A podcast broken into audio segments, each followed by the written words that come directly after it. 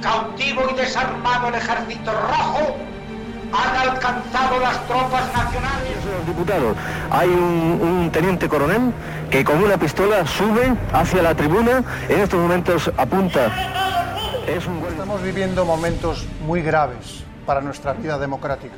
Y en estas circunstancias quiero dirigirme directamente a todos. De cercanías que circulaban Esto es Historias de la Historia. Dirige y presenta Fernando Lumbreras.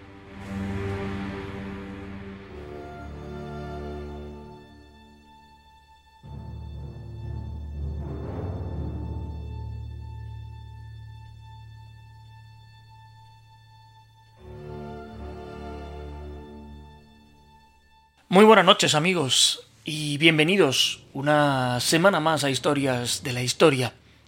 Sois muchos los que nos habéis escrito para decirnos que no hablamos demasiado acerca de la Segunda Guerra Mundial considerando el valor histórico y geopolítico que representó para la historia del mundo, que sigue representando incluso hoy día. Y es verdad Hablamos poco acerca de este devastador conflicto y si no lo hacemos más no es por esquivar el tema en particular, sino porque tenemos sobre la mesa un montón de propuestas y de cartas y queríamos ir dando salida también a lo que teníamos previamente para así poder investigar con más detalle.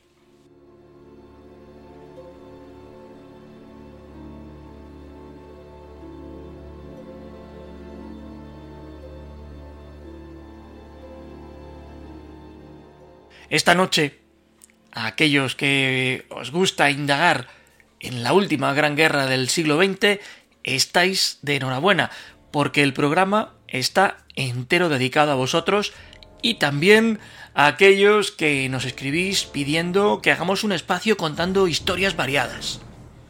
Haciendo, casi os diría, que un encaje de bolillos de todo esto, pues aquí venimos a complacer a todos.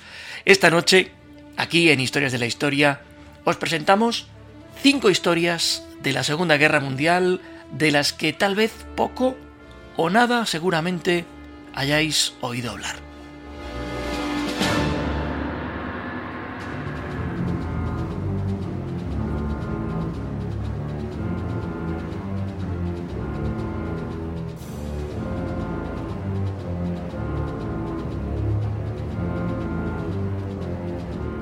Y la primera de ellas nos va a llevar nada más y nada menos que hasta el sudeste asiático. Mientras Europa afrontaba la recta final de la contienda, en el conocido como Frente Asiático aún se libraban fieros combates. En enero de 1945, el ejército británico, apoyando a los norteamericanos, tomó la decisión de reconquistar Birmania en poder de los japoneses que la habían tomado en el año 1942 como resultado de su agresiva política de expansión por el continente.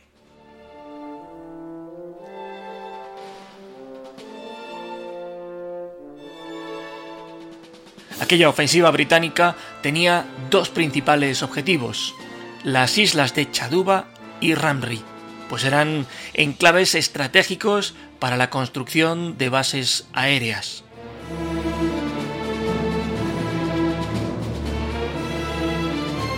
Pues después de semanas de combates, lo cierto es que los ingleses consiguieron desembarcar en Ramri y en la noche del 19 de febrero de 1945 llevaron a cabo una feroz ofensiva que hizo que los japoneses tuvieran que retrasar sus posiciones y se vieran obligados a replegarse al interior de la isla.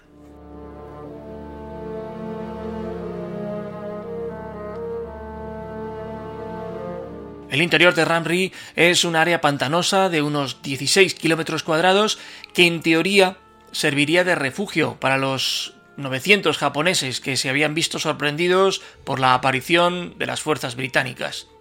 Lo que no imaginaron nunca es que iban a encontrarse con un enemigo inesperado.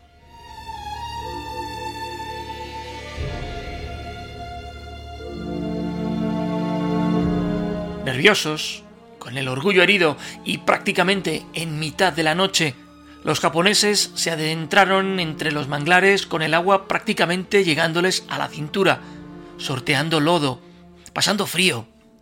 Debían recorrer casi 20 kilómetros para encontrarse con sus compañeros al otro lado de la isla. Con lo que no contaron es que aquellas ciénagas estaban infestadas de enormes cocodrilos.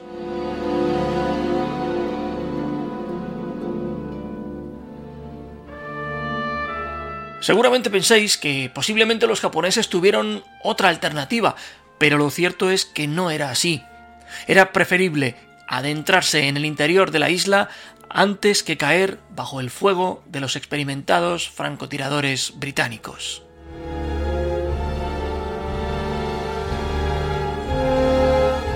Aquella noche en Ranri, el soldado y naturalista británico Bruce Wright la describió como la peor que ha vivido como miembro de la Armada Británica. Los reiterados disparos de rifle en el negro pantano acompañaban a los alaridos de los hombres destrozados entre las mandíbulas de enormes reptiles. El sonido de los cocodrilos girando en el agua realizaba una cacofonía infernal que rara vez fue duplicada en la tierra. Así lo describió. Al amanecer, los buitres llegaron para limpiar lo que los cocodrilos habían dejado. La magnitud de lo que había pasado fue tal que de los casi mil soldados japoneses que se internaron en los pantanos de Ranri, solo 20 fueron encontrados con vida.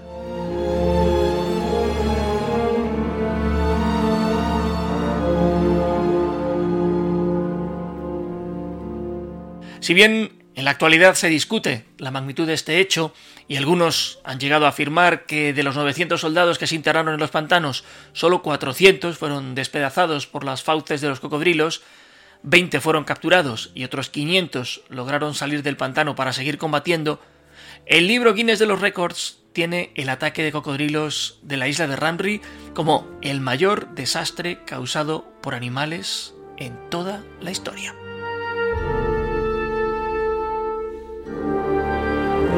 Escríbenos a vivaradio.es y comparte con nosotros los temas que te gustaría escuchar.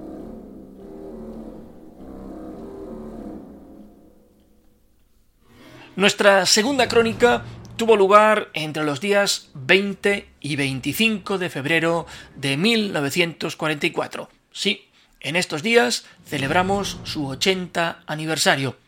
Ya con la guerra a punto de entrar en su fase definitiva, pues recordad que el 6 de junio de aquel año se iba a producir el desembarco de Normandía, los estadounidenses y los británicos decidieron poner en marcha la conocida como Operación Argumento.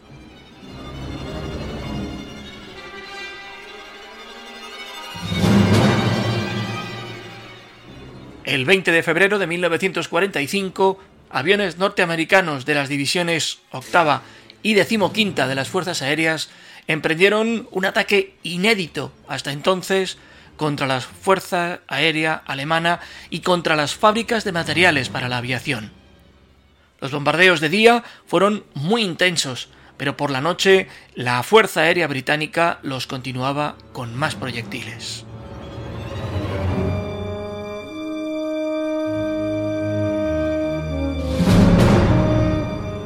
Para proteger las acometidas británicas, los norteamericanos también hacían frente a las defensas antiaéreas que se habían dispuesto cerca de las factorías.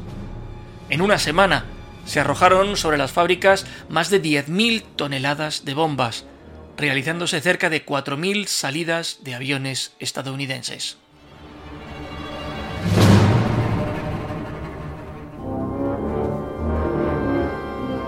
La operación acometida tuvo un precio carísimo para los alemanes, que perdieron 262 cazas, un tercio de la fuerza aérea de combate disponible. Pero peor fue el saldo de vidas que se perdieron. Una quinta parte de los pilotos alemanes de combate fallecieron en cinco días.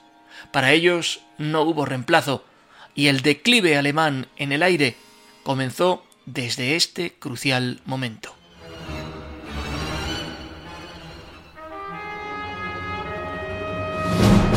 Estás escuchando Historias de la Historia. Dirige y presenta Fernando Lumbreras.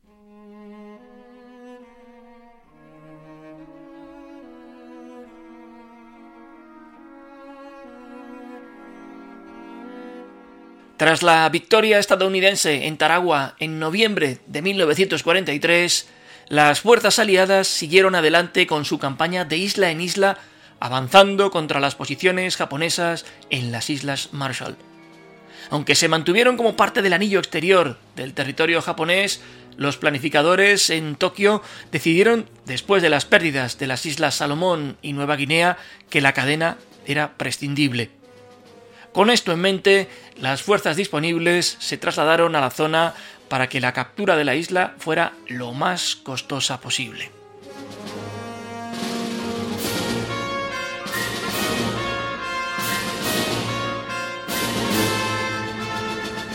En noviembre de 1943, los ataques aéreos estadounidenses comenzaron a eliminar el poder aéreo del contraalmirante Monzo Akiyama, comandante de las tropas japonesas en las Islas Marshall.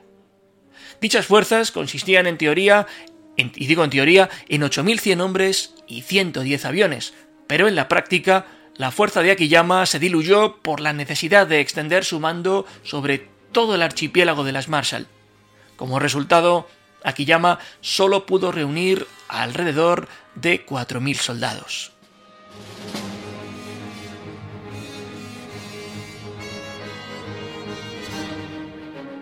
La flota aliada estaba formada por nueve portaaviones, siete acorazados, 10 submarinos, 45 barcos diversos y 589 aviones bajo el mando del vicealmirante Mark Andrew Mitchell. Para hacerse con el control de las Islas Marshall, se determinó que eran necesarios tres asaltos en las islas de Engedi, Eniwetok y Parry.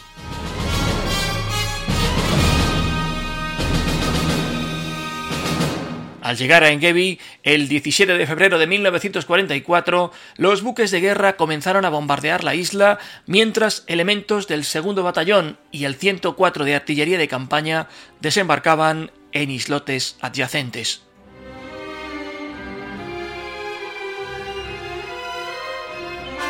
A la mañana siguiente, los batallones primero y segundo del vigésimo segundo Regimiento de Infantería de Marina, bajo el mando del coronel John T. Walker, comenzaron a desembarcar y se trasladaron a tierra. Al encontrarse con el enemigo, descubrieron que los japoneses habían centrado su defensa en un palmeral en el centro de la isla.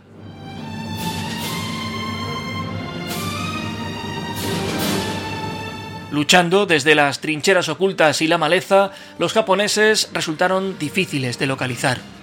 Apoyados por la artillería que había desembarcado el día anterior, los marines abrumaron a los defensores y aseguraron la isla por la tarde. El día siguiente lo dedicaron a eliminar los pequeños focos de resistencia que aún quedaban.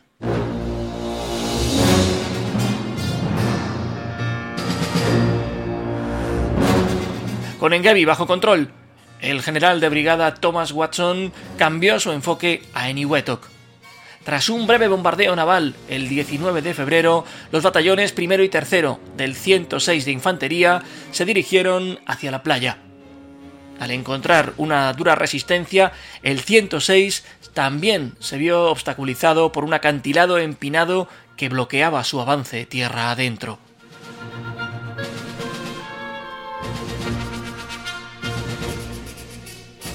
Preocupado por los retrasos, Watson ordenó al tercer batallón del vigésimo segundo regimiento de infantería de marina que desembarcara a primera hora de la tarde.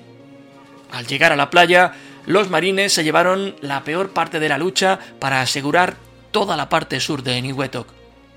Después de hacer una pausa por la noche, renovaron su ataque por la mañana y eliminaron la resistencia enemiga hacia la tarde. En la parte norte de la isla, los japoneses continuaron luchando y no fueron derrotados hasta la noche del 21 de febrero.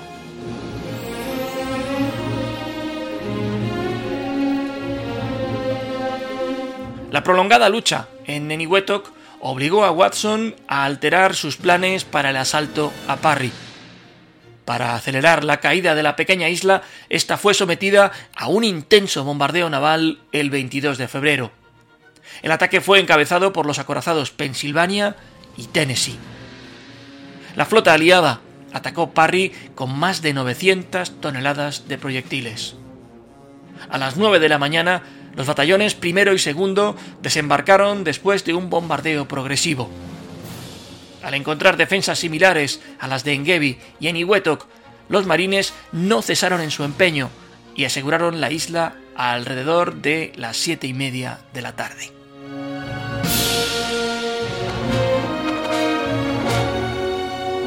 Los combates esporádicos duraron hasta el día siguiente, ya que los últimos reductos japoneses fueron eliminados. Las bajas durante la última batalla ascendieron a 73 muertos y 261 heridos. Excepto 105 japoneses que fueron hechos prisioneros, el resto de la guarnición japonesa acabó muerta. Con esta ofensiva, los japoneses dominaban ya la totalidad de las Islas Marshall.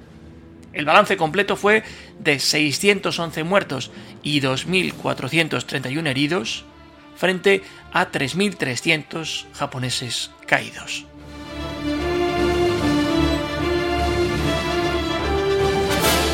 Escríbenos a vivaradio.es y comparte con nosotros los temas que te gustaría escuchar.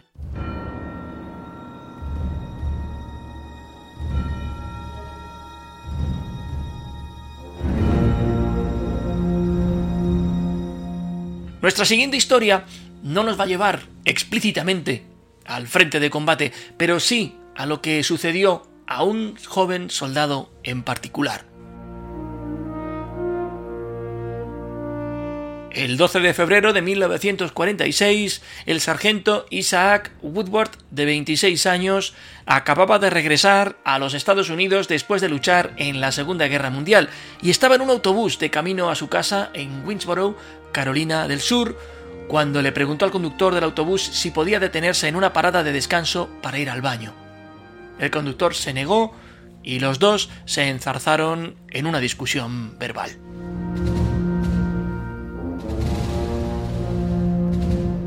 En la siguiente parada, en Batesburg, Carolina del Sur, el conductor ordenó a Woodward que bajara del autobús y los agentes de policía, incluido el jefe de policía de Batesburg, Linkwood Schul, detuvieron a Woodward.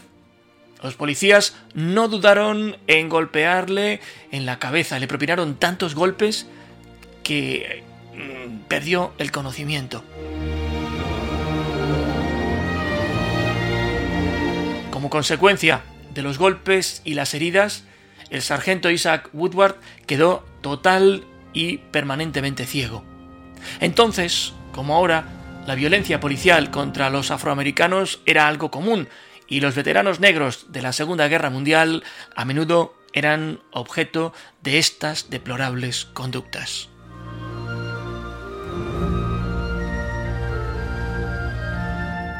Orson Welles quien sería pues actor, director, pero en ese momento un destacado locutor de radio publicitó este incidente creando conciencia entre los estadounidenses blancos. La Asociación Nacional para el Progreso de las Personas de Color ayudó a Woodward a embarcarse en una gira de conferencias para ayudar a la gente a ver de cerca las realidades de la brutalidad policial.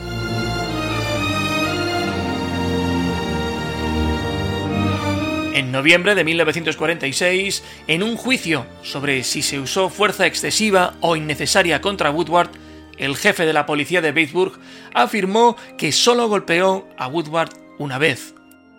Un jurado compuesto exclusivamente por blancos absolvió al policía acusado después de deliberar durante 30 minutos.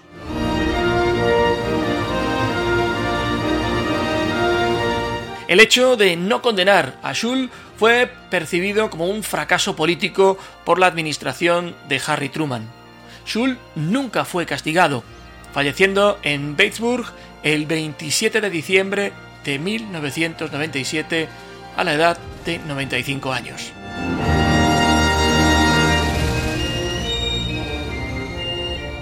Isaac Woodward se mudó al norte y vivió cerca de Nueva York el resto de su vida.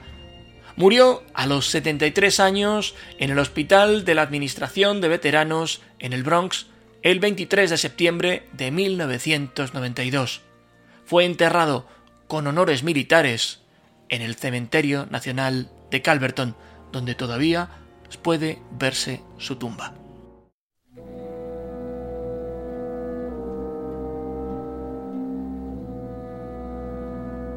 Estás escuchando Historias de la Historia. Dirige y presenta Fernando Lumbreras.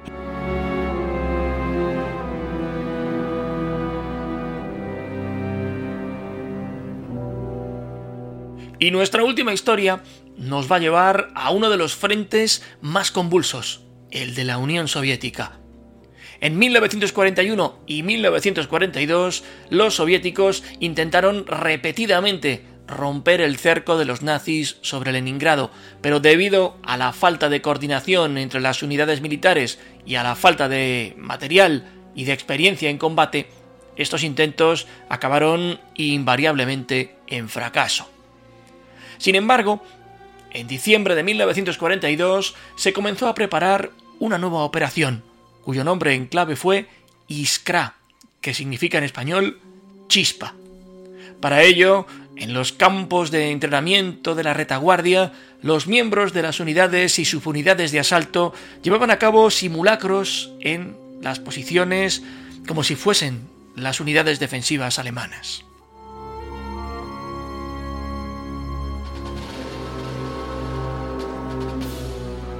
Los grupos de asalto contaban con unos 300.000 hombres, mientras que los alemanes solo disponían de 60.000 en la zona donde atacarían.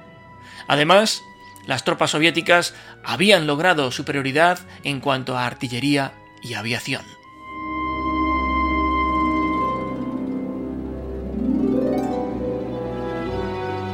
Sin embargo, no fue tarea fácil atravesar estos 15 kilómetros.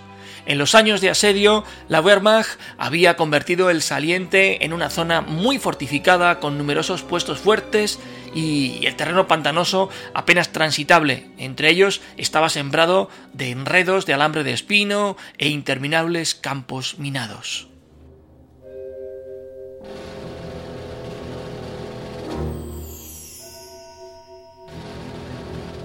Estaba previsto iniciar la operación Chispa el día de Año Nuevo de 1943, pero debió de aplazarse unos días debido a un prolongado deshielo.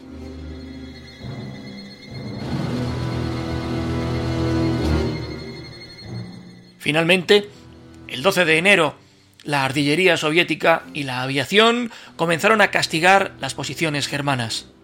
A continuación, las tropas de dos frentes pasaron simultáneamente a la ofensiva. Avanzando desde la dirección de Leningrado, cruzaron el río Neva, que para entonces ya se había congelado, y procedieron a expulsar a los ocupantes de los pueblos cercanos.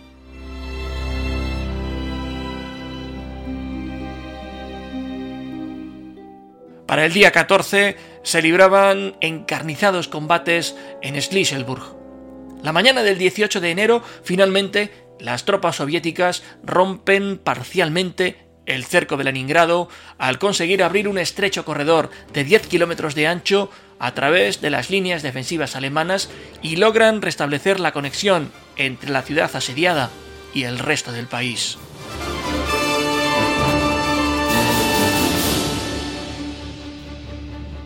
Luego de este avance, las tropas soviéticas se volvieron hacia el sur con la intención de extender aún más la ofensiva.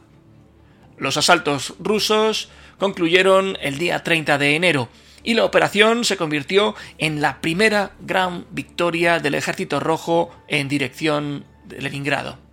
Había costado la vida de 33.000 soldados soviéticos por unos 12.000 combatientes alemanes.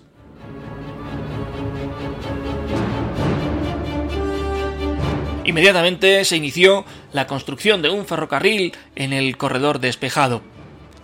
Dicho tren adquirió renombre llamándosele la Carretera de la Victoria. El primer tren con víveres logró entrar en Leningrado el 7 de febrero. A pesar de que pasaría otro año después de que se levantara por completo el asedio, la sufrida ciudad, por fin, pudo recibir ayuda desde el exterior.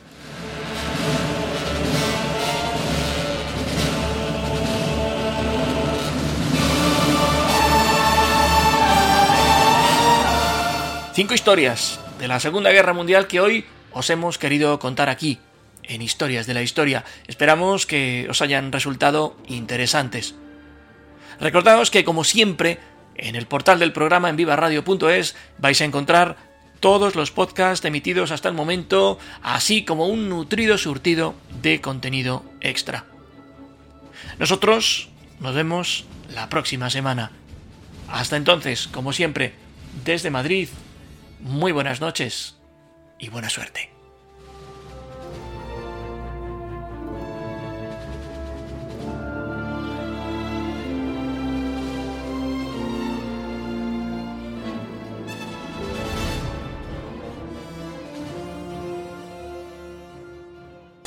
Viva Radio, tu radio de viva voz.